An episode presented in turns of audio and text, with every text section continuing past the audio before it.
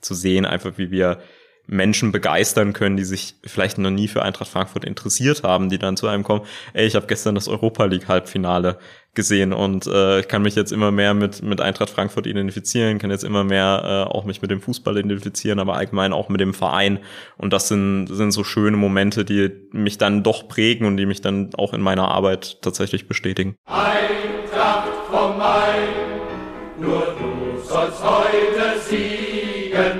Eintracht vom Main, der Podcast für alle Eintracht-Fans, die mehr wissen wollen über unseren Verein, seine Geschichte und sein Umfeld. Wir freuen uns, Canton als Audiopartner für den Podcast gewonnen zu haben. Canton ist der größte deutsche Lautsprecherhersteller für hochwertige Hi-Fi, Multiroom und Heimkinosysteme mit eigener Produktion im Taunus. Bruder, schlag!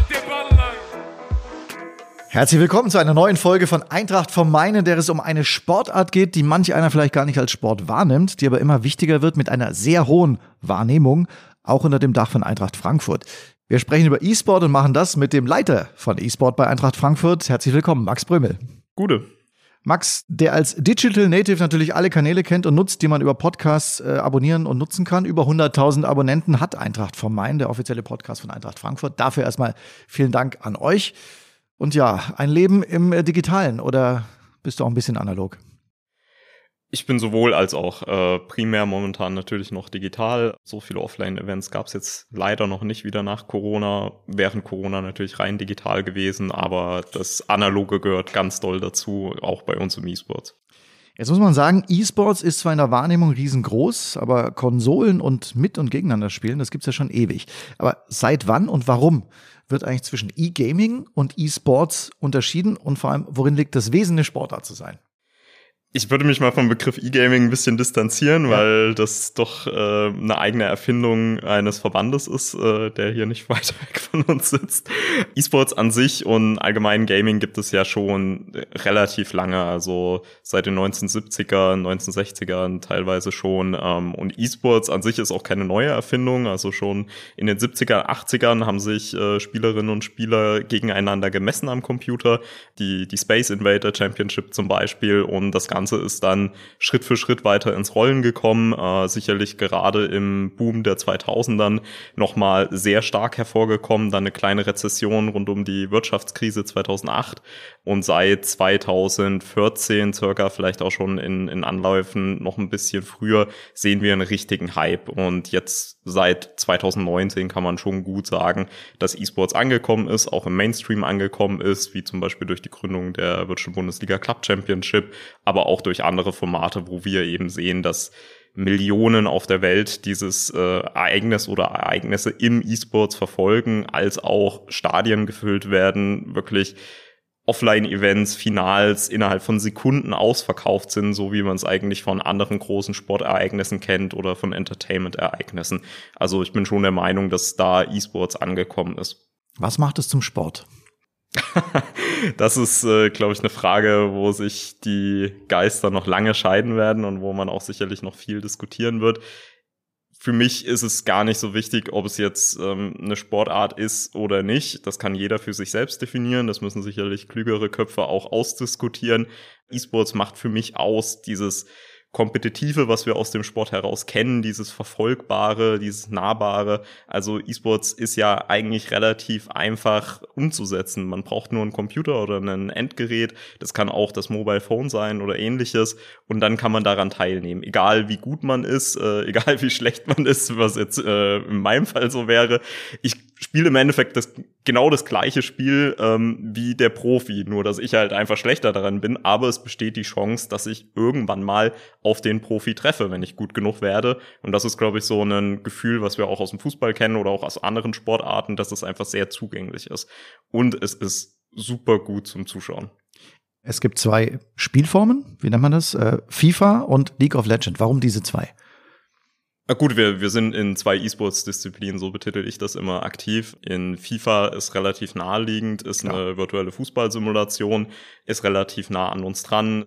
Ja, wir, wir können dort mit der echten Mannschaft spielen, ähm, müssen sogar auch mit der echten Mannschaft spielen, was gar nicht so schlecht ist, da dadurch natürlich eine automatische Authentizität hergestellt werden kann.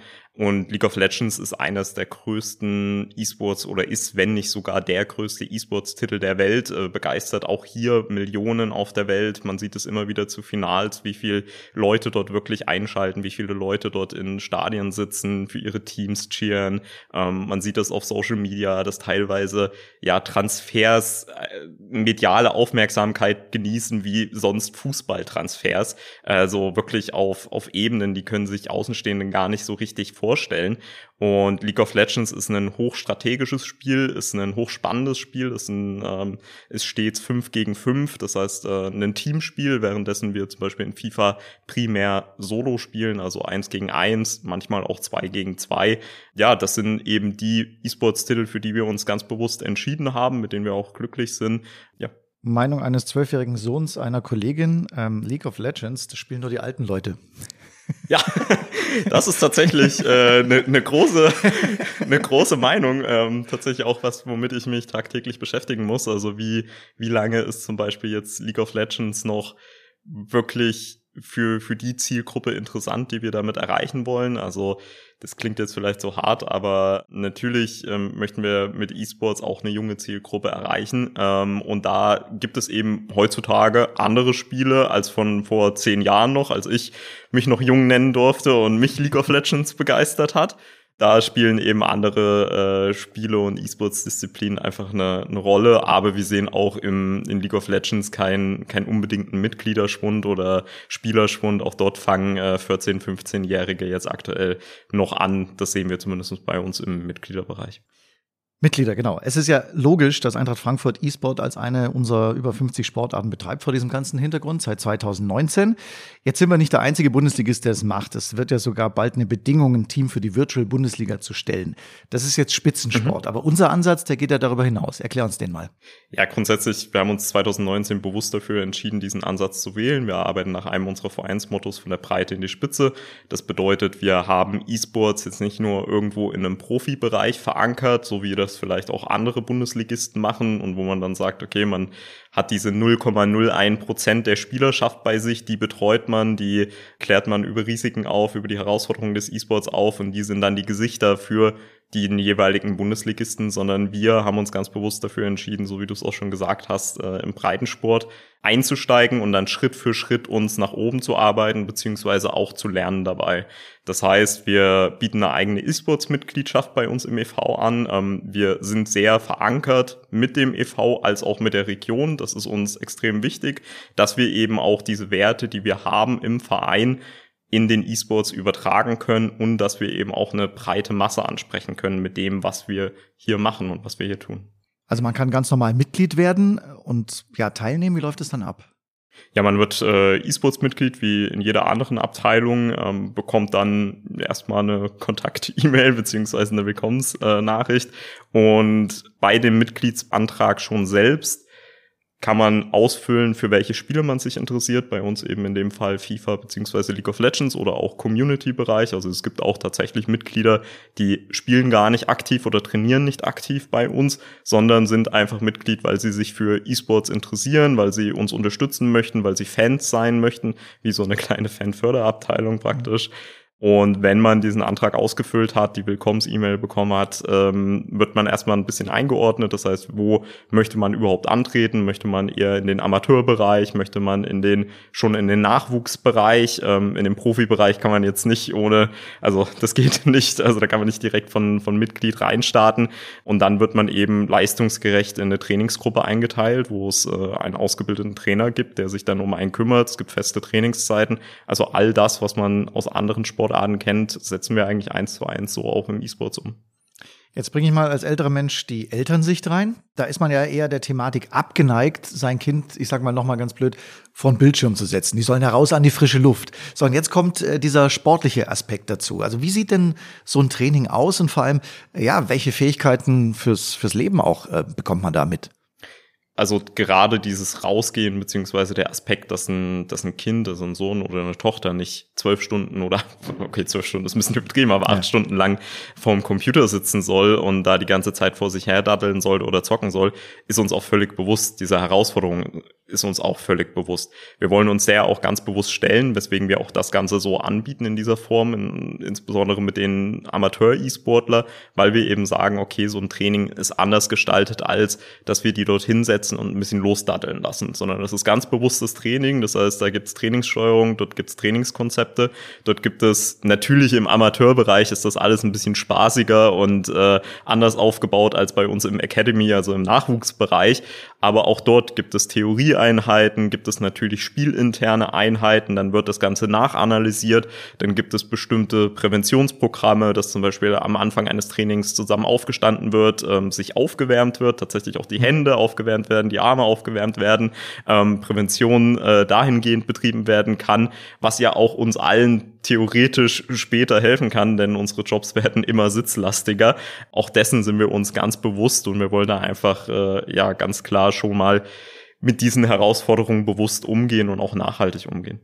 Du hast vorhin über Risiken gesprochen. Welche wären das? Ja gut, also Risiken gibt's ja im E-Sport so, wie es auch äh, im klassischen Sport gibt, also von Verletzungsgefahr tatsächlich. Also wir haben auch schon die ersten E-Sportler bei uns gehabt im Profibereich, die ausgefallen sind wegen bewussten Verletzungen, hin zu Suchtprävention, die wir natürlich betreiben. Also das, was du schon angesprochen hattest, äh, ganz klar die Thematiken, wenn das eben in eine Sucht übergeht, wollen wir da sein, wollen wir das auch ganz klar entsprechend dann, was heißt verhindern, aber es, es schon thematisieren, aber auch so Themen wie Hate Speech, Toxicity im digitalen Raum. Also das ist uns extrem wichtig, dass wir da gerade bewusst dagegen vorgehen, dass wir bewusst Werte schaffen, dass wir bewusst da auch uns dafür einsetzen, dass sowas eben nicht mehr vorkommt. Denn das ist noch ein aktives Problem innerhalb der Gaming- und E-Sport-Szene, aber auch innerhalb der gesamten Gesellschaft. Und da wollen wir eben ja, mit gutem Vorbild vorangehen. Also es gibt zum Beispiel für unsere Profispieler einen ganz klaren Wertekatalog, an den sie sich halten müssen. Klar, im Training fallen da auch mal ähnlich wie im, im Fußballtraining ein paar,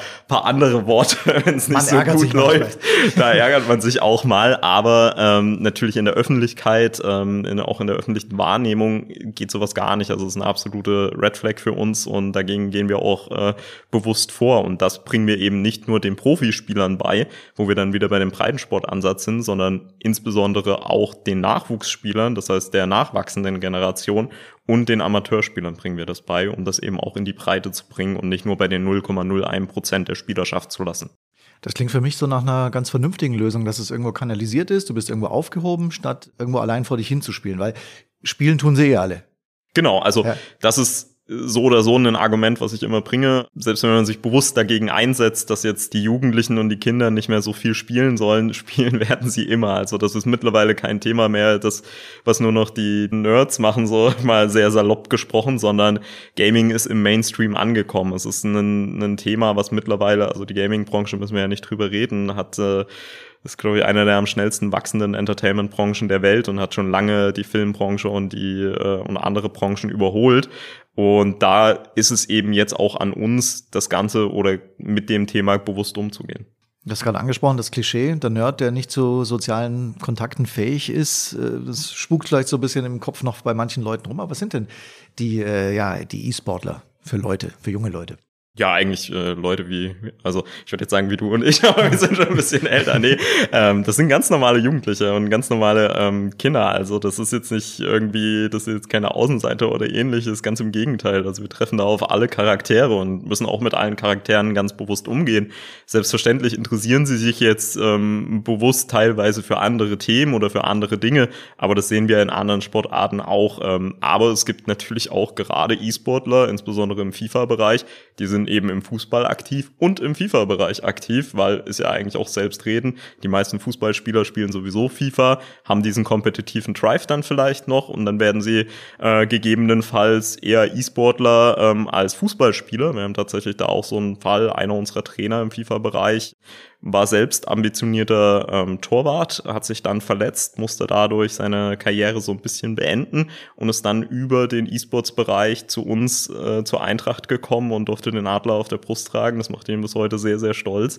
Ähm, das sind natürlich so schöne Geschichten, die der mhm. E-Sports schreiben kann, wo man dann eben auch Menschen zweite Chancen bieten kann, seine Leidenschaft auszuleben. Wie ist so das Verhältnis Jungs zu Mädels eigentlich? Momentan noch nicht so gut. Mhm. Ich würde sagen, ja, 90 Prozent Jungs, 10 Prozent Mädels. ist eine Thematik, womit sich der E-Sports und Gaming noch bewusst beschäftigen muss. Ähm, Im Gaming sehen wir da momentan gute Fortschritte. Also da gibt es verschiedene Statistiken von 60 Prozent Jungs zu 40 Prozent Mädels. Im E-Sports leider noch nicht. Äh, das ist ein bisschen historisch gewachsen. Also ganz bewusst müssen wir uns einfach damit beschäftigen, müssen Programm schaffen, müssen Projekte schaffen, müssen vor allem auch Vorbilder schaffen, die eben sich damit ja betätigen und da gut vorangehen und äh, entsprechend auch Mädchen zeigen, okay, ihr braucht keine Angst zu haben, ihr könnt zu uns kommen, ihr könnt bei uns Breitensport machen, ihr könnt bei uns Profis werden. Es wäre sehr, sehr schön, wenn wir auch eine erste E-Sportlerin im Profibereich hätten und da werden wir uns auch bewusst die nächsten Jahre damit beschäftigen. Hat es vielleicht auch mit der Art der Spiele zu tun? Würden Mädchen vielleicht mit anderen äh, andere Spiele spielen wollen? Nein, absolut nicht. nicht. Okay. Also das, das sehen wir jetzt in dieser Form auch nicht. Das sehe ich auch nicht bei E-Sportlerinnen in der Form meiner Meinung nach, und es gibt da keine, keine richtige Meinung, ähm, aber meiner Meinung nach ist es ein bisschen historisch gewachsen, währenddessen vor 20 Jahren es vielleicht noch verpönt war, für ein, selbst für Jungs teilweise zu zocken, war es für Mädchen noch mehr verpönt und da war man noch mehr der Außenseiter. Dieses Stigma löst sich glücklicherweise Schritt für Schritt jetzt auf und es ist nicht mehr irgendwie schlimm, als Mädchen zu zocken. Aber natürlich spielen da auch andere Faktoren mit rein, wie im digitalen Raum die Toxicity beziehungsweise ja der Hate Speech, der natürlich dann auch relativ schnell auf Frauen und da auch auf ja darauf überschwappt und da müssen wir ganz bewusst damit umgehen, müssen ja sichere Räume schaffen, wo sich dann eben auch äh, Mädchen und Frauen engagieren können, wo sie bei uns trainieren können, auch vor Ort trainieren können und sich auch wohlfühlen können. Max, kurze Zäsur, jetzt wird's spannend, die analoge und die digitale Welt äh, zusammenzubringen in den Eagles 11. Wir wollen dich ja besser kennenlernen. Und ich fange mal mit einer analogen Frage an. Was war dein erstes Fußballtrikot? Mein erstes Fußballtrikot war tatsächlich ein Eintracht Frankfurt-Trikot. Nummer? Name? Nummer und Namen gar keine. Ähm, also ich muss, ich muss sagen, ich war nie riesiger Fußballfan tatsächlich, äh, sondern habe mir tatsächlich hier das erste Eintracht-Trikot geholt, glaube ich 2019, ohne Vlog, äh, einfach um so ein bisschen, ja, auch dazugehören zu gehören. Also mach ich es digital. Was war deine erste Spielekonsole beziehungsweise dein erstes äh, Videospiel? Mein erstes Videospiel ja gut, das war auf dem Gameboy. Also ich würde jetzt sagen Tetris, äh, ganz klar, aber wahrscheinlich eher Pokémon äh, rote Edition. Gibt's immer die, die Frage, welches Starter-Pokémon hat man äh, ausgewählt. Ich glaube, ich habe damals Shiki ausgewählt. Was war dein größtes Spiel, dein größter Sieg? Mein größter Sieg. Oh, das ist eine, eine, das ist eine gute Frage. Ich habe tatsächlich selbst auch mal ein bisschen mich ausprobiert im E-Sports als äh, kompetitiver Spieler, aber das war noch damals zu Uniliga-Zeiten. Das heißt, äh, es gibt auch eine Uniliga-Meisterschaft. Äh, da haben wir es nie in die erste Liga geschafft, aber ja, da ich glaube, diese wenigen Spiele waren so mein größter Erfolg als selbst E-Sportler, wenn man mich so bezeichnen durfte irgendwann mal. Der beste Spieler auf deiner Position weltweit. Also ich spiele bis heute sehr gerne League of Legends im Amateurbereich und äh, ja, ich spiele selbst auf der Toplane. Da ist es, glaube ich, oh, das ist eine gute Frage. Wer ist das momentan? Wahrscheinlich ein koreanischer Spieler, weil die einfach momentan äh, alles dominieren oder wieder dominieren. Die haben sowieso eine Dynastie im League of Legends Bereich. Dein Berufswunsch als Kind? Ich hatte viele, richtig viele. Ähm, ich kann mich dran erinnern, ich wollte ja, familiengedrungen mal Skispringer werden, weil ich im Wintersport aufgewachsen bin. Mein Vater ist Trainer, mein Bruder ist Trainer. Äh, also meine ersten Schritte habe ich auch äh, gefühlt auf, auf Skiern gemacht, beziehungsweise an der Schanze gemacht. Äh, dann hinzu, ich wollte Formel-1-Fahrer werden, damals zu Schuhmacherzeiten ähm, und hatte noch so ein paar andere verrückte äh, Berufswünsche. So richtig definieren kann ich es nicht. Ja gut, aber sportgetrieben, vor allem äh, außergewöhnliche ja. Sportarten, äh, wo du auch jetzt bist. Mit wem in deinem Team verstehst du dich am besten? Das ist, eine, das ist eine schwierige Frage für, für eine leitende Position. Ähm, nee, eigentlich mit allen. Also wir haben mittlerweile ein, ein kleines, aber feines Team für E-Sports aufgebaut seit äh, ja, nach jetzt drei Jahren. Sowohl mit, mit äh, meinem Content Manager als auch mit meinem sportlichen Leiter verstehe ich mich super gut. Da gibt es keine Präferenzen. Dein liebster Ort in Frankfurt? Der Lorberg. Ist nicht weit weg von mir. Ich wohne in Enkheim und ist doch sehr schön zum Entspannen, einfach mal hochzugehen und egal welche Jahreszeit, ist einfach sehr entspannt für mich. Im Winter einen Schlitten mitnehmen, oder? Im Winter einen Schlitten mitnehmen, ja. In welcher Musikgruppe wärst du am besten aufgehoben? Ich höre mittlerweile kunterbunt, aber eher so in meinen jugendlichen Zeiten oder äh, bis heute eigentlich noch eher ein bisschen im, im Rock-Bereich, im Indie-Bereich, Punkrock. Bei Millen Collin tatsächlich äh, ist eine eher unbekanntere Band, aber denke schon, dass ich da ganz gut reinpassen würde. Oder wenn es bekannter sein sollte, bei Beatsteaks. Ich weiß nicht, ob du das beantworten kannst, aber es würde uns natürlich alle interessieren. Wer ist der beste Zocker aus der Fußball-Profimannschaft? Wisst ihr das? Habt ihr da Verbindungen? Ja, das fragen wir uns bis heute. ja, es ist, ist, schwierig zu sagen. Also äh, ich glaube, wir haben tatsächlich gar nicht so viele FIFA-Spieler bei uns. Ich glaube, wir hatten Ragnar Ache mal, der war mal ganz vorne. Genau, Ragnar Ache hatten wir mal da, äh, war sehr gut. Also muss ich, muss ich wirklich sagen, der, er hat ja auch mit drei unserer Profis dort gespielt und der konnte wirklich was. Also es war, war sehr beeindruckend. Aber ich würde tatsächlich eher zu unseren Fußballerinnen gehen. Da habe ich nämlich gehört, da gibt es wirklich sehr viele talentierte Spielerinnen. Äh, wir hatten auch mal Laura Freigang bei uns. War jetzt, glaube ich, vor zwei, drei Jahren, nee, vor zwei Jahren wahrscheinlich bei unseren Scouting Days, also bei unseren FIFA Scouting Days.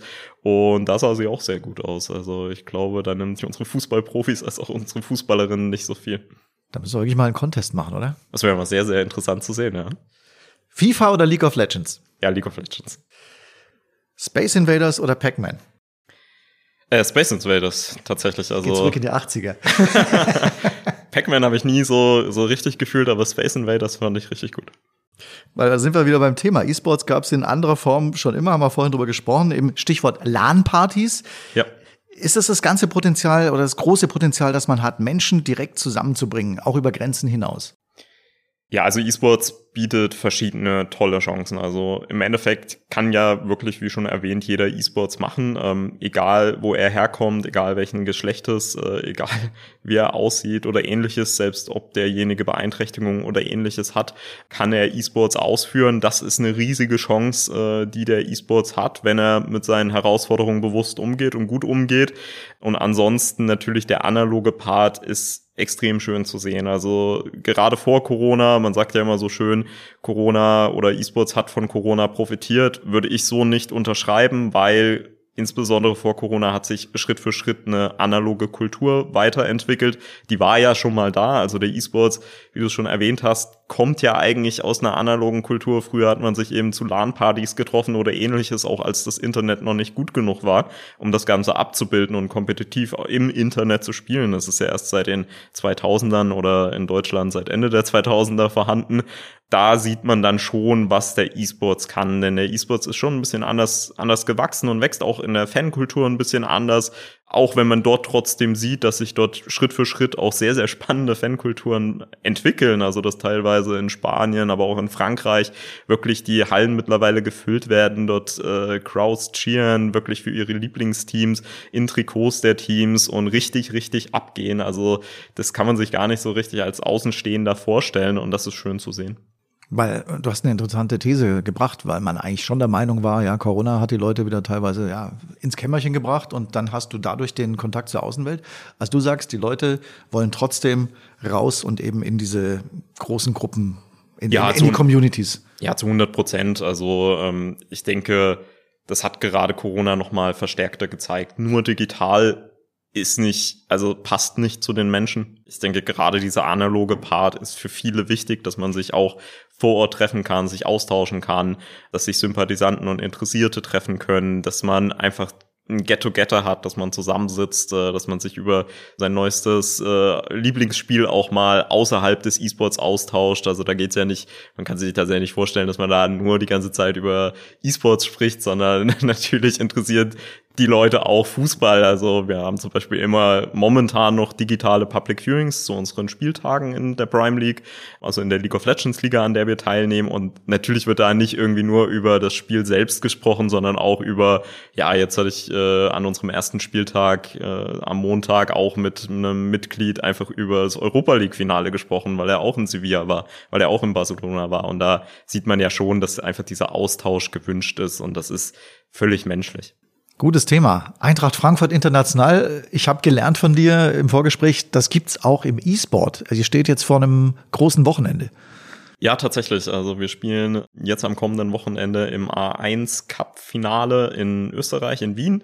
Äh, ist unser erstes Offline-Finale tatsächlich für, für E-Sports. Und wir spielen da so ein bisschen um eine kleine Trophäe.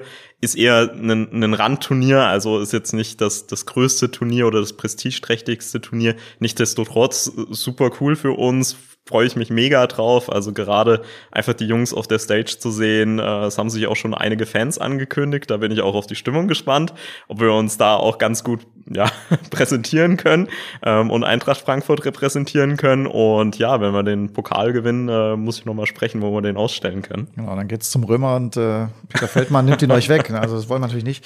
Ich würde gerne mal was über unsere E-Sports-Profis wissen. Also grundsätzlich was sind das für Jungs? Was machen die dann auch, wenn sie die Konsole verlassen, so im, ich mal sagen, normalen Leben?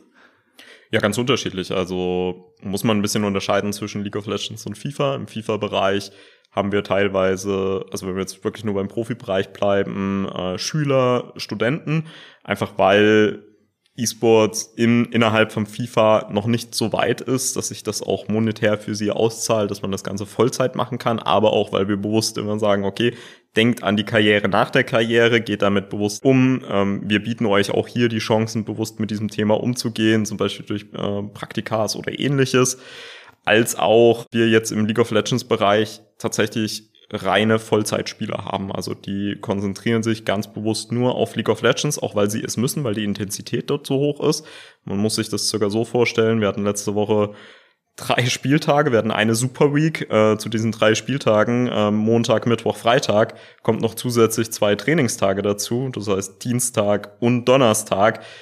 Viel mehr Raum bleibt da ja auch nicht mehr, auch teilweise nicht fürs Privatleben, sondern da müssen wir eher die Spieler auch dazu anhalten, einen Off-Day zu machen, wirklich einen Pausentag zu machen, bewusst auch damit umzugehen, damit sie eben nicht so schnell auch ausbrennen, weil Kopf das eben auch ein oder? Thema ist. Kopf ja. frei bekommen, weil sich primär vieles einfach mental abspielt. Wie lange ist denn so ein Trainingstag?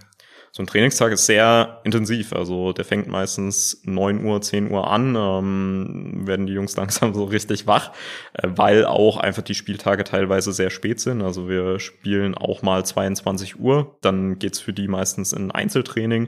Das heißt, sie haben bewusstes Einzeltraining, Solo-Training, wo sie mit dem ganzen Thema umgehen, wo sie neue Taktiken lernen, neue ähm, Spielfiguren lernen oder ähnliches.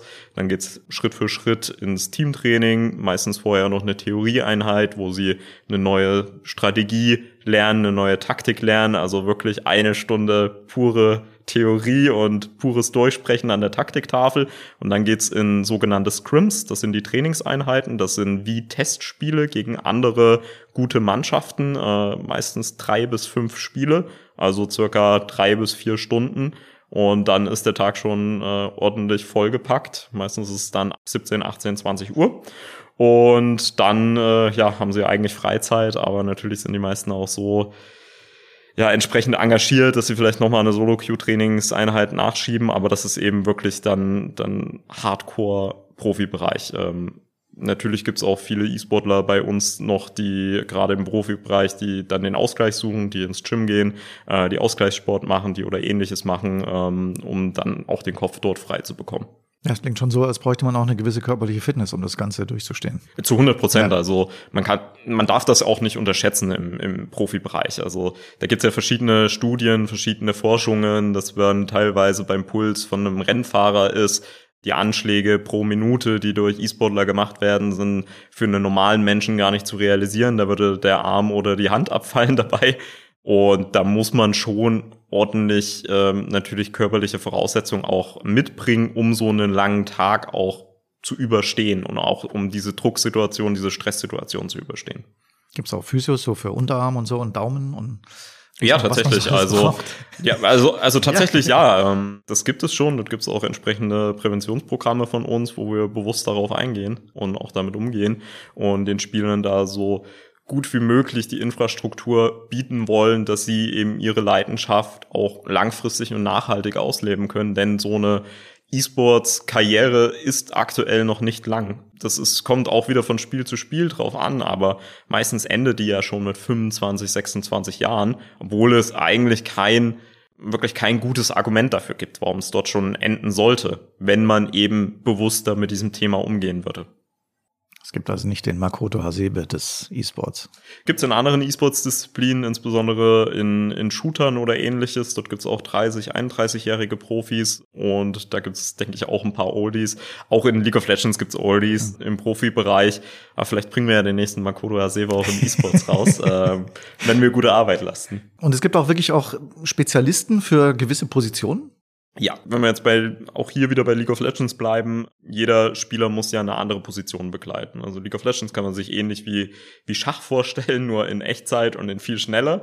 Dort entscheidet jeder, jeder Taktikzug äh, innerhalb von Millisekunden über, die, über den Ausgang des Spiels. Es wird auf einer Karte gespielt, die bleibt immer gleich, 5 gegen 5. Ziel ist, äh, die gegnerische Basis entsprechend zu eliminieren.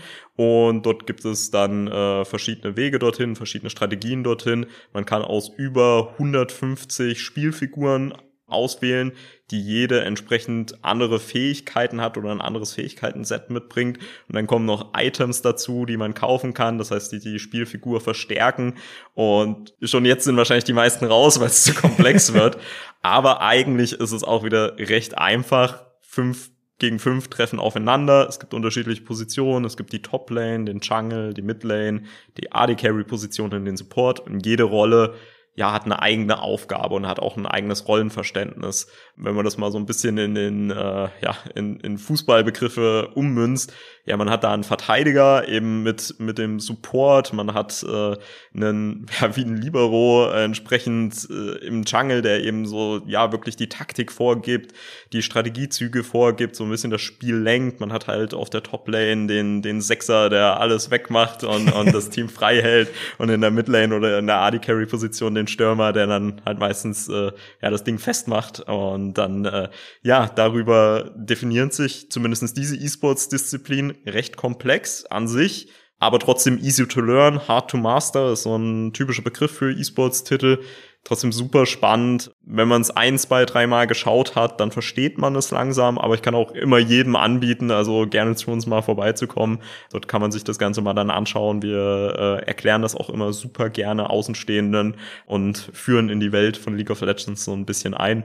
Und in FIFA ist es natürlich selbstredend, ähm, steuert man meistens als Einzelperson ja elf Mann auf dem Platz. Ja, dann ist das eigentlich wie Fußball. Die Technik rennt ja auch wahnsinnig. Ich kann mich erinnern, ich war ähm, deutsche Stimme von NHL 99 für drei Jahre und die Grafiken von damals mit den heutigen brauchen wir gar nicht drüber reden. Aber so insgesamt diese ganze Geschichte, Material, äh, Equipment, auch Leistungsdaten, welche Rolle spielt das heute? immense. Also, so wie du es schon gesagt hast, die Technik hat sich natürlich oder verändert sich von Jahr zu Jahr. Es wird immer alles äh, leistungsfähiger.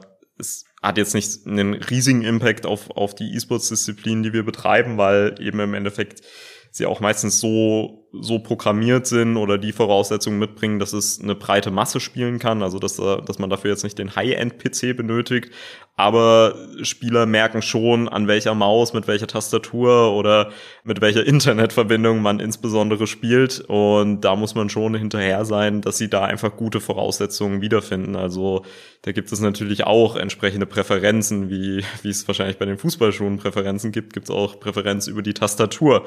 Und das spielt eine, eine absolut wichtige Rolle für unsere Spieler, wie auch das Ganze drumherum. Internetverbindung schon erwähnt. Wir sind hier in Frankfurt äh, an einem sehr schönen Standort dafür. Also wir haben einen sehr guten Ping tatsächlich. Auch wenn wir hier unser Trainingslager mal im Stadion haben oder im Riederwald haben, sind die Spieler immer sehr froh darüber, weil sie teilweise neuner Ping oder zwölfer Ping haben. Teilweise haben wir, glaube ich, am, am Stadion sechser Ping schon erreicht. Und das, das erreicht man nicht an vielen Standorten der Welt. Also manche Spieler fliegen dafür tatsächlich auch nach, nach Korea oder, oder an andere Standorte, wo eben die Infrastruktur schon sehr ausgebaut ist dafür und ja, haben auch schon unterschiedliche Anfragen für Trainingslager hier bekommen in unseren Räumlichkeiten. Also ich darf jetzt nicht die Namen zu sehr verraten, aber auch von großen Fußballteams, die E-Sports-Organisationen haben, die eben hier am Standort Frankfurt sich auf große Turniere vorbereiten wollen, weil wir einfach ja gute infrastrukturelle Voraussetzungen haben. Jetzt weiß ich nicht, wie viel, wie viel unserer Hörer wir erklären müssen, was ein Ping ist.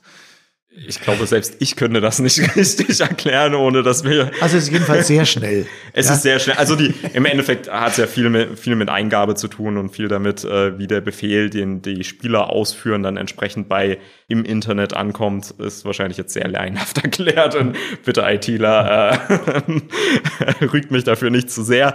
Äh, aber es geht einfach darum, dass sie äh, reaktionsschnell handeln können und dass sie so viel wie möglich innerhalb von ein paar Millisekunden aufnehmen können für einen normalen Mensch, für einen Otto-Normalbürger ist es überhaupt nicht realisierbar, was, was das für Unterschiede darstellt. Also da gibt's auch, auch unterschiedliche von, von Herzeinstellungen auf Monitoren. Ähm, ob jetzt äh, 144 Hertz oder weniger.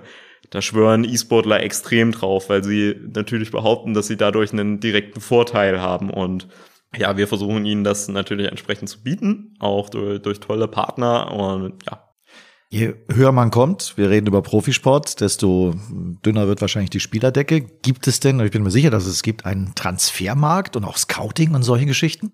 Transfermarkt gibt es, ja. Also ist auch wieder von, von E-Sports Disziplin zu E-Sports-Disziplin anders. Äh, wir müssen uns ganz bewusst damit beschäftigen, auch umso höher wir in den Ligen kommen.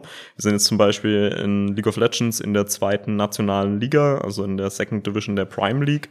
Dort gibt es schon teilweise so etwas wie Transfers, aber umso höher man kommt, umso spektakulärer wird das. Äh, man kann da schon von Summen lesen, auch von siebenstelligen Summen im europäischen beziehungsweise internationalen Bereich. Und natürlich sind da so Themen wie Scouting extrem wichtig. Da geht es auch eben um sowas wie das nächste Top-Talent so früh wie möglich zu erkennen. Wir positionieren uns da ja relativ klar auch als Talent- und Nachwuchsförderung äh, oder innerhalb der Talent- und Nachwuchsförderung und möchten bewusst auch mit diesem Thema umgehen, möchten eben Youngstars hervorbringen, möchten Eigengewächse hervorbringen, was wir ja schon im FIFA-Bereich zum Beispiel geschafft haben mit dem Emil Köhler, der eben bei uns 2019 sich angemeldet hat als Mitglied, dann über unsere Scouting Days, das heißt über ein jährlich stattfindendes Event im Oktober, ja, sich bewiesen hat für den, für den Nachwuchskader beziehungsweise den Academy-Kader und es dann darüber über zwei Jahre in dem Profibereich innerhalb des FIFA-Bereichs bei uns gekommen hat, letztes Jahr seinen ersten Profivertrag bei uns unterschrieben. Profivertrag klingt jetzt ein bisschen, ein bisschen größer als es ist. Also das muss man sich noch nicht so groß vorstellen wie im Fußball. Aber trotzdem, ja, trägt er jetzt als Profi den Adler auf der Brust. Ist tatsächlich auch mit Dominik Kor befreundet, ganz gut. Also da gibt's äh, auch, auch Synergien, die dadurch entstehen. Gut, wir wollen jetzt nicht über Geld sprechen, aber man kann davon leben. Man kann davon leben, ja. Also ich möchte nicht zu sehr ins Detail gehen, aber im internationalen Bereich kann man nicht nur davon leben, sondern kann sehr gut davon leben. Gut, da können wir schon ins Detail gehen. Äh, was wird denn so, was verdient denn so ein Top-Spieler? Gibt es ja auch sowas wie ein Manchester City oder Barcelona ja. des äh, Profi zu 100 Prozent. Ja? Die heißen dann nicht Manchester City oder Barcelona. Also obwohl Barcelona ist tatsächlich jetzt auch in League of Legends eingestiegen. Ich warte immer noch auf das auf das Match gegen sie. ähm, nee, und da da verdienen sie schon äh, sechsstellige Summen, also von 200, 300.000 Euro im Jahr bis hin zu zu Millionensummen. Ähm, nicht nur sicherlich mit äh, dem reinen Spielen, sondern die sind natürlich auch mediale Topstars. Also das ist was, was E-Sports auch ausmacht. Meistens sind diese Spieler schon sehr gut vernetzt. Sie Dort gibt es ja auch Effekte rund um das Streaming auf Twitch, das heißt auf der Livestreaming-Plattform, auf der primär E-Sports stattfindet, wo dann auch die E-Sportler entsprechend streamen, wo sie sehr nahbar sind, sehr erlebbar sind, machen ja jetzt teilweise auch Fußballer nach und wo sie dann eben auch entsprechend äh, ja, Sponsoring-Verträge haben, Werbeverträge haben, nochmal durch Twitch Geldeinnahmen haben. Äh, und da gibt es äh, auch schon richtige Superstars. Im League of Legends ist das sicherlich so jemand wie, wie Reckless, der von der LEC, das heißt von der Franchise-Liga, von der höchsten europäischen Liga in die französische Liga gewechselt ist. Und da haben wir auch mediale ja, einen medialen Bass erlebt, der wirklich sensationell war. Also das, das habe ich selbst noch nicht gesehen. Ich glaube, ich hatte es mal, ich hatte es mal zumindest für Twitter verglichen, dass das ein Achtel von dem Messi-Transfer tatsächlich war, wo man dann wirklich auf, auf Höhen ist. Das konnte man sich, glaube ich, vor 20 Jahren nie vorstellen, wo der E-Sports mittlerweile steht. Und wir sind ja noch eine relativ junge Branche, auch wenn es schon E-Sports lange gibt. Nichtsdestotrotz, so in, in der Mainstream-Branche sind wir noch ja, vergleichsweise jung. Ich sage immer, sind momentan auch so ein bisschen auf dem, also auch, auch trainingsmäßig noch auf dem Level der 1970er im Fußball. Da kann sich auch noch sehr, sehr viel tun, aber wenn man da irgendwie, also die, die oft gestellteste Frage, die, die ich höre, ist immer, ja, was denkst du, wo, wo ist E-Sports in zehn Jahren? Ich kann immer nur sagen, keine Ahnung. Also vor, vor fünf Jahren, sind es jetzt, ja doch fünf Jahre müssten es sein, war Fortnite noch nicht bekannt. Auf einmal hat das die, die ganze Welt so ein bisschen verändert. Und ob es League of Legends noch in zehn Jahren gibt, kann ich nicht sagen. Momentan schaut es noch so aus, aber selbstverständlich gibt es dort auch einen fliegenden Wechsel, was, was E-Sports-Disziplinen und E-Sports-Titel angeht, die, die beliebt sind und die, die Leute gerne spielen, die die Generationen unterschiedlich wahrnehmen. Und ja, da bin ich, bin ich selbst sehr, sehr gespannt drauf und das macht aber, glaube ich, auch den Job so aus. Ja, wie du sagst, geht ja bis hin zum Fortnite-Torjubel auf dem Sportplatz im das Stadion. Ist, ja, das ist dann eben auch nochmal schön zu sehen, wie das ganze Thema eben auch kulturell mittlerweile ähm, ja auch die Popkultur beeinflusst. Also Fortnite-Jubel auf einmal im Stadion, das ist ja nicht, also das ist ja nicht selbstredend. Ähm, und, und wie gesagt, die meisten Fußballer und auch teilweise die Fußballerinnen spielen ja selbst. Ähm, und da sieht man auch, wo Gaming und E-Sports mittlerweile angekommen ist. Ich finde auch diese Verschmelzung mehrerer Welten, das ist ja ungemein spannend. Fernsehübertragungen, Analysen wie bei einem, ich sage es mal, echten Fußballspiel. Ja. Wer holt welche Figur ins Boot? Was für eine Strategie steckt dahinter? Ist ja ein richtiger Quotenrenner. Ja, also Zuschauerquoten sind teilweise wirklich sehr beeindruckend. Ähm, jetzt werden in der letzten Woche zum Beispiel Spieltage, wo uns 10.000 Zuschauer auf Twitch in der zweiten nationalen Liga zugeschaut haben. Das ist auch ein bisschen dem geschuldet gewesen, welches Team dann nach uns gespielt hatte, weil das ein Influencer-Team war. äh, nicht desto trotz sind das ja trotzdem Zahlen, die aufgerufen werden und wo Leute einfach das Eintracht Frankfurt League of Legends Team sehen, wo wir einfach vertreten werden. Und ähm, ja, das ist äh, glaube ich, kann sich auch noch weiterentwickeln, aber medial müssen wir uns auf keinen Fall verstecken. Das macht auch, oder das ist auch die Stärke des E-Sports. Und wir haben das ja auch, die Verschmelzung ja selbst erlebt, was wir in dieser Saison begonnen haben, den Twitch-Kanal eben von Eintracht Frankfurt zu ergänzen. Also ich will nicht sagen, er wurde von Eintracht TV gekapert, es war eine schöne Zusammenarbeit.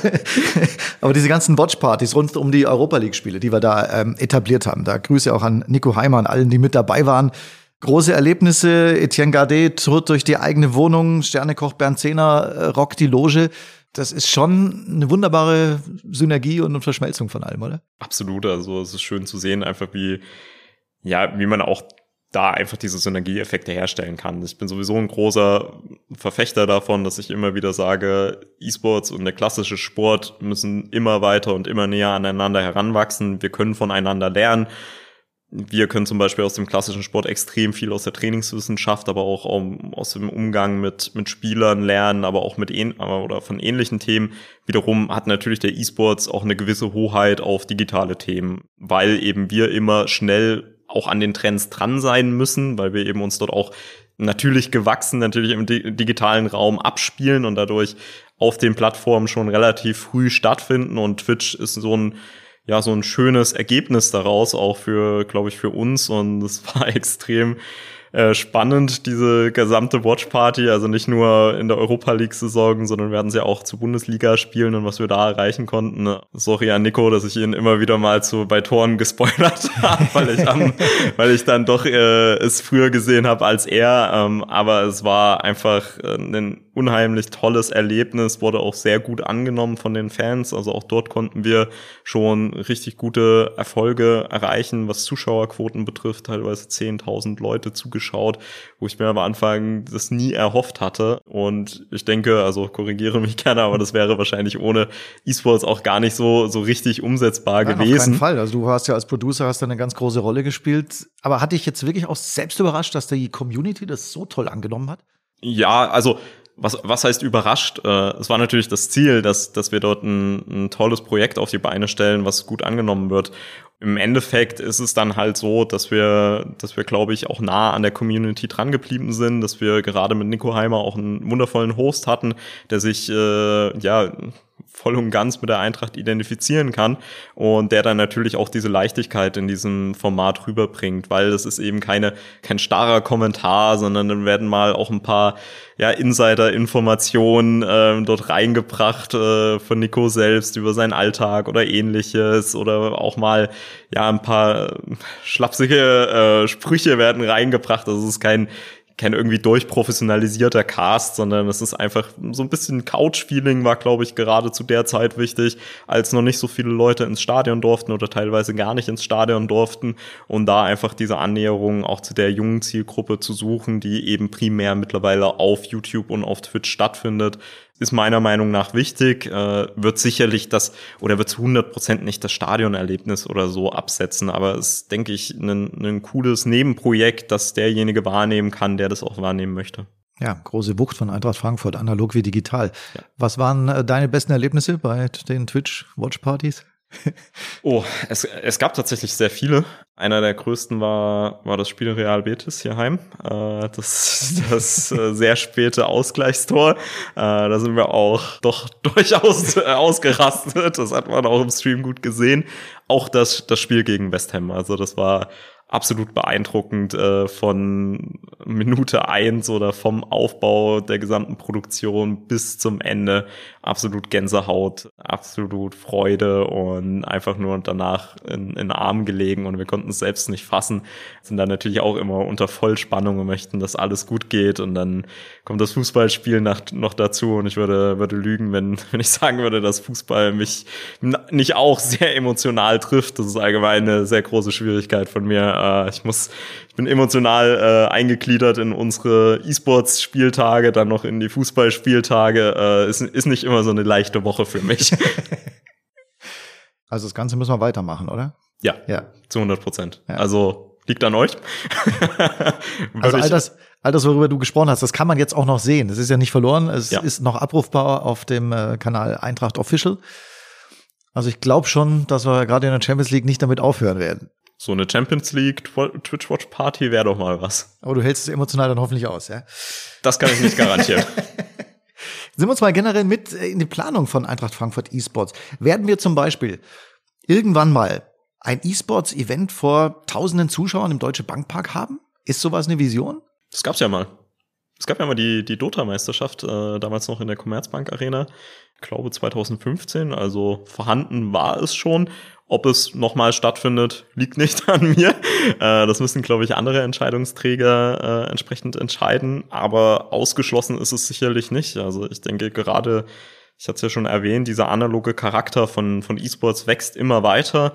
Wir arbeiten natürlich auch an weiteren spannenden Projekten, möchten E-Sports noch erlebbarer und nahbarer hier in der Region machen. Gerade jetzt nach Corona möchten noch mehr Begegnungsfläche schaffen, noch mehr gute infrastrukturelle Voraussetzungen schaffen, arbeiten da momentan auch an unserer neuen E-Sports Akademie hier in der Nähe vom Profi-Camp, wo wir eben diese Räumlichkeiten schaffen wollen, dass auch größere Events stattfinden können und ich bin da schon ganz guter Dinge. Wir werden sicherlich nicht bei 1000 starten, aber ich sage immer zu meinen Mitarbeitern, mein großer Traum momentan auf, auf kurze oder mittelfristige Sicht ist einfach mit 50, 100 Eintracht-Fans bei einem Offline-Finale vielleicht ja jetzt schon an diesem Wochenende zu stehen, unsere Jungs anzufeuern, äh, dahinter zu sehen, äh, zu stehen und einfach das emotional mitzunehmen und dann vielleicht auch einen Titel zu holen, wäre, wäre auch nicht schlecht. Ähm, und ja, aber das, ich, ich denke, wir sind gut aufgestellt, was E-Sports betrifft ist jetzt auch keine Eintagsfliege, weil wir eben diesen Schritt gewählt haben, dass wir uns nachhaltig Schritt für Schritt entwickeln möchten. Aber auch Breitensport äh, macht mich macht mich sehr froh. Also auch nicht nur da auf den Profibereich gemünzt. Ist auch schön zu sehen, dass wir jetzt immer mehr Mitglieder bekommen, dass wir immer mehr Interessierte haben, die sich eben auch dann bei einem Public Viewing momentan eben noch digital treffen. Dort wirklich, äh, ja, es gibt bei Twitch eben so einen Chat, der der rechts mitläuft da sieht man eben momentan an Spieltagen viele Eintracht-Emotes dann drin, also wirklich unseren Wappen drin. Und das ist, das hätte ich mir vor drei Jahren nicht denken können, dass, dass wir so weit kommen. Ähm, also ich habe es mir gewünscht, aber hätte sicherlich noch nicht gedacht, dass das so schnell passiert. Und auch andere Projekte werden da sicherlich noch sehr spannend. Also kann man gespannt bleiben. Ja, das sind wir alles. Das klingt sehr, sehr spannend. Lass uns noch mal an drei Momenten teilhaben. Mhm. Deine persönlichen Eintracht-Momente, Was ist deine Kindheitserinnerung an Eintracht Frankfurt? Ich habe es, glaube ich, wahrgenommen, das Tor von also von Schuri, von Alexander Schur, auch so ein bisschen durch durch meinen Papa und äh, durch meinen Bruder geprägt, weil die doch eher immer im Fußball interessierter waren, auch wenn sie selbst auch nicht so Fußball interessiert sind. Ja, habe ich das tatsächlich, glaube ich, damals, also ich konnte mich noch so ein bisschen äh, ganz rauchig darin erinnern. Das Tor zum Aufstieg gegen Reutlingen. Gibt es einen traurigsten Eintracht-Moment? Als wir damals mit unserem ersten League of Legends Team trotz sehr guter Arbeit nicht direkt in die zweite Liga aufsteigen konnten. Also wir sind in der dritten Liga gestartet, ja auch entsprechend bewusst gestartet, weil wir eben diesen Schritt gehen möchten, äh, Schritt für Schritt aufzusteigen. Und das erste Team hat, hat sehr viel Arbeit da reingesteckt, äh, hat sehr viel Leidenschaft auch reingesteckt, weil das eben fünf Spieler und auch ein Trainer hier aus der Rhein-Main-Region waren, die sich teilweise sehr mit der Eintracht identifizieren konnten. Und als wir es da nicht geschafft haben, ja, war auch so für mich das erste große Sportereignis ähm, als, als damals noch E-Sports-Koordinator oder als Verantwortlicher. Äh, und ja, das hat mich doch schon sehr emotional mitgenommen. Aber ja, sonst, sonst fallen mir jetzt aus den drei Jahren Fußball nicht so viel ein, äh, weil wir hatten ja doch viele tolle Momente. Und dein schönster Moment? Ich würde lügen, wenn ich nicht sagen würde, äh, Europapokalsieg. Also dadurch, dass wir ja auch vor Ort in Sevilla waren, ähm, als, als Kevin Trapp das Ding gehalten hat. Äh, ich sag, ich sag nur, ich bin, mir ist ein bisschen schwarz vor Augen geworden vor Jubel. Also ich stand da äh, auf der Tribüne, habe ein bisschen zu viel gejubelt und dann als Bre den Elfer versenkt hat, links oben rein, das, das war phänomenal. Aber ich glaube, das würde jetzt wahrscheinlich jeder sagen, aber ich, äh, ich würde ansonsten lügen. Ich würde dich jetzt noch nach dem schönsten E-Sports-Moment fragen. Schönsten E-Sports-Moment. Auch da gab es viele tatsächlich. Dann der Aufstieg äh, in der nächsten Saison in die zweite Liga. War, war sehr cool, war sehr schön. Aber auch als wir uns das erste Mal direkt in der ersten Saison fürs Virtual Bundesliga Grand Final qualifizieren konnten, äh, in der Einzelmeisterschaft mit äh, dem damaligen E-Sportler, dem Mike Kubicki, der wirklich einer der ersten FIFA-Spieler oder einer der ersten E-Sportler, die bei uns waren. Und das war sehr, sehr schön. Es war das erste Event, was wir mit der Eintracht dort begleiten konnten und ähm, war ein tolles Erlebnis. Ja, wie gesagt, auch der Aufstieg danach im, im August 2020 in die, in die zweite Liga oder in die zweite Division der Prime League war wirklich schön zu sehen und seitdem gab es aber auch viele andere schöne Momente. Ähm, von Trainingslagererlebnissen, wo dann, wo wir dann ja die Jungs hier wirklich vor Ort haben, äh, bis hin zum Austausch mit den Mitgliedern, mit den Amateuren, auch teilweise zu sehen, einfach wie wir Menschen begeistern können, die sich vielleicht noch nie mit Eintracht Frankfurt auseinandergefasst haben, auch sich noch nie für Eintracht Frankfurt interessiert haben, die dann zu einem kommen, ey, ich habe gestern das Europa League Halbfinale gesehen und äh, kann mich jetzt immer mehr mit mit Eintracht Frankfurt identifizieren, kann jetzt immer mehr äh, auch mich mit dem Fußball identifizieren, aber allgemein auch mit dem Verein und das sind sind so schöne Momente, die mich dann doch prägen und die mich dann auch in meiner Arbeit tatsächlich bestätigen. Ich mag deine ansteckende Begeisterung. Danke. Ja, und jetzt kannst du einen internationalen Titel holen, also das Feld ist ja bereitet. Ja, ich hoffe es. kann man das irgendwo sehen? Ja, das kann man am Samstag 18 Uhr auf dem Twitch-Livestream von A1 Esports sehen. Aber ansonsten einfach mal bei uns auf den Social-Media-Kanälen äh, nachschauen. Da werden wir es auf jeden Fall kräftig mitbegleiten, äh, werden auch die Reise mitbegleiten. Äh, kann man sicherlich ein paar Einblicke erhaschen.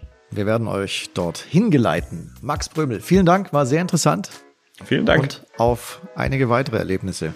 Danke unser Podcast. Überall da zu abonnieren, wo es Podcasts gibt. Eintracht.de, Apple, Spotify, viele mehr. Wir freuen uns auf euch. Bis zum nächsten Mal. Dankeschön. Ciao.